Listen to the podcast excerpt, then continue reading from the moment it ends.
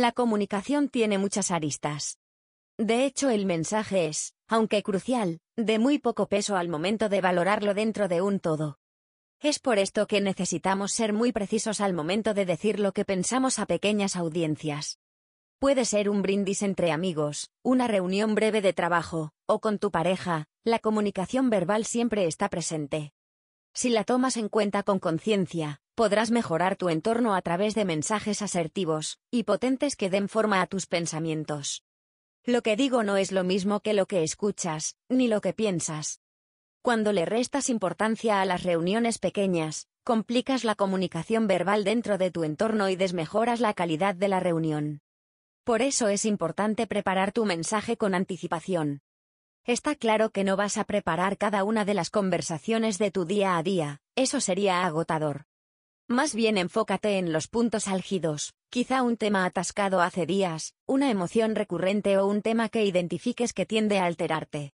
Cuando eres el emisor del mensaje tienes que saber que no es igual lo que piensas, lo que quieres decir y lo que acabas diciendo, siempre hay brechas que se van estableciendo entre cada escalón de la construcción de tu mensaje verbal. Mensajes claros para mejorar la comunicación verbal. Si nos vamos a la etimología, la palabra claro proviene de clarus, y se utilizaba para describir algo que resultaba evidente. En este caso, una comunicación verbal clara tiene ese mismo objetivo. Mantener la evidencia de lo que se busca o se espera de tu receptor. Para emitir mensajes claros puedes optar por mantener instrucciones que arrojen luz dentro de la conversación, si es el caso. O explicar, en no más de 20 palabras, alguna condición o momento que te genere incomodidad para diluir un conflicto. En general, el punto importante de la claridad es pensar en el panorama completo y lograr, de forma sencilla, traducir tu pensamiento en palabras clave que te den la posibilidad de emitir un mensaje que disminuya al máximo la brecha entre lo que tú quieres realmente decir y lo que tus interlocutores escuchen. Sé conciso para mejorar tu comunicación verbal. Un mensaje largo y vacío, lleno de laberintos, no hace más que confundir y apagar la comunicación verbal.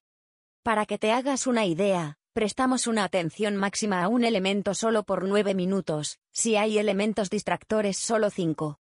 Por eso, ser conciso y breve, es vital para que tu comunicación verbal se vuelva eficiente y mejore cada vez. Práctica eliminando las muletillas cada vez que hables, sea en un contexto profesional o no. Esto hará que tu discurso sea más breve y conciso, evitando la pérdida de atención y aumentando la eficiencia cuando sea un contexto más importante. Elegir ser concreto para mejorar tu comunicación verbal. Cuando hablamos de algo concreto, nos referimos a algo preciso, detallado o bien delimitado. Cualquiera de las descripciones, e incluso todas ellas, aplican al momento de manejar mejor la comunicación verbal. Si logras ser preciso y detallado, delimitando el tema del momento, favoreces a una comunicación verbal eficiente y sin grietas. Es decir, si puedes preparar tu discurso para que dure 10 minutos en vez de 20, y dar a los oyentes el contexto específico que necesitan para entender tu idea, pero no todos los detalles, lograrás transmitir de forma armónica pero breve la información que necesites emitir. Para terminar este post, te daremos tres tips de esquiller de comunicación en Skills Managers. Ana Ainsa, que te ayudarán a entrar en una sintonía de nivel distinto con tu audiencia. Los tips pro de Ana Ainsa para tener una comunicación verbal poderosa. En nuestro curso, Ana Ainsa revela muchos consejos y trucos que te permiten llegar mucho más lejos cuando se trata de comunicación verbal en escenarios, pero también consejos para la vida. Estos tres que escogimos para ti tienen el objetivo de centrarte y llevarte a otro nivel de comunicación verbal a nivel personal.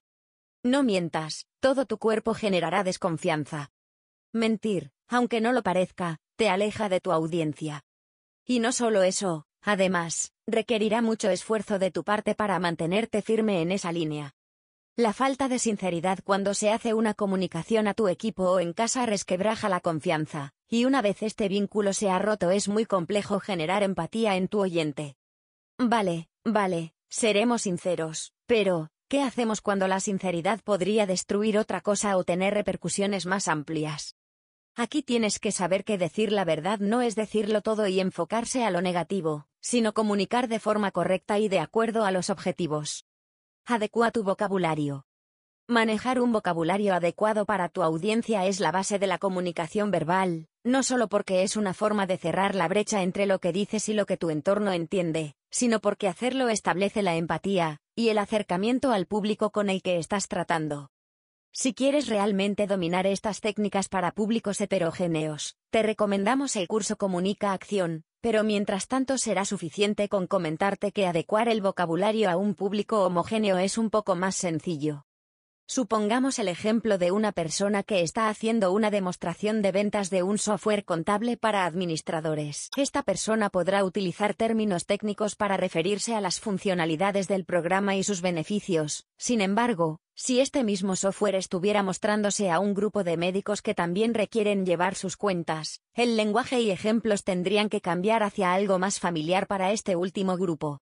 Cambia, de forma consciente, tu comunicación verbal. El 2020 nos ha hecho expertos en cambios radicales, sin embargo, cuando se trata de comunicación, lo que más ha cambiado es el canal por donde nos comunicamos, no la forma. Esto ha complicado la comunicación verbal aún más. Hemos volcado nuestra manera de hablar cara a cara, donde la interacción era más completa, a una comunicación escrita, bien sea WhatsApp o emails. Y los malos entendidos se van gestando porque simplemente no es lo mismo escuchar la entonación de un mensaje a percibirlo sin el acompañamiento de los demás elementos. Te dejamos unos tips que van a ayudarte a mejorar la comunicación verbal escrita en tiempos de distanciamiento. Olvida las mayúsculas. ¿Lo has sentido? Repentinamente, a nivel subconsciente, has sentido una especie de rechazo al verlas, ¿cierto? Eso mismo generas en el lector de tus correos cuando las utilizas. Los textos pierden armonía y ecuanimidad cuando los redactamos de esta manera. Si quieres enfatizar, es mucho mejor utilizar las negritas. Reserva las negritas para lo importante, no es necesario remarcar todo. Probablemente la frase anterior ni siquiera requería negritas, pues la redacción y posición del texto ya era suficiente. Hay casos en los que la negrita te ayuda a enfatizar correctamente y orientar a tu lector hacia la prioridad de la ocasión. Brevedad. Esto en la comunicación escrita es también necesario. ¿Has leído alguna vez esos manuales de 50 páginas? Exacto, ese es nuestro punto. Evita la información irrelevante para el caso específico que estás planteando, y trata de resumir los núcleos de las ideas en cuatro tipos de intención clave, la acción, la opinión, el problema o la decisión. Dependiendo de lo que quieras expresar, estructura correos no mayores a tres párrafos, a menos que sea un resumen de algo ya conversado para dejar el registro, y en caso de que necesites discutir algo más extenso, elige una videoconferencia o una llamada como primera opción. Pensar lo que vas a decir, y cómo vas a hacerlo en función de quienes te escuchan es una habilidad que se puede desarrollar de forma progresiva. Y es que mejorar tu comunicación verbal te ayudará en cualquier aspecto de tu vida. Ponle atención y empieza a practicar los consejos de Ana para empezar a crecer.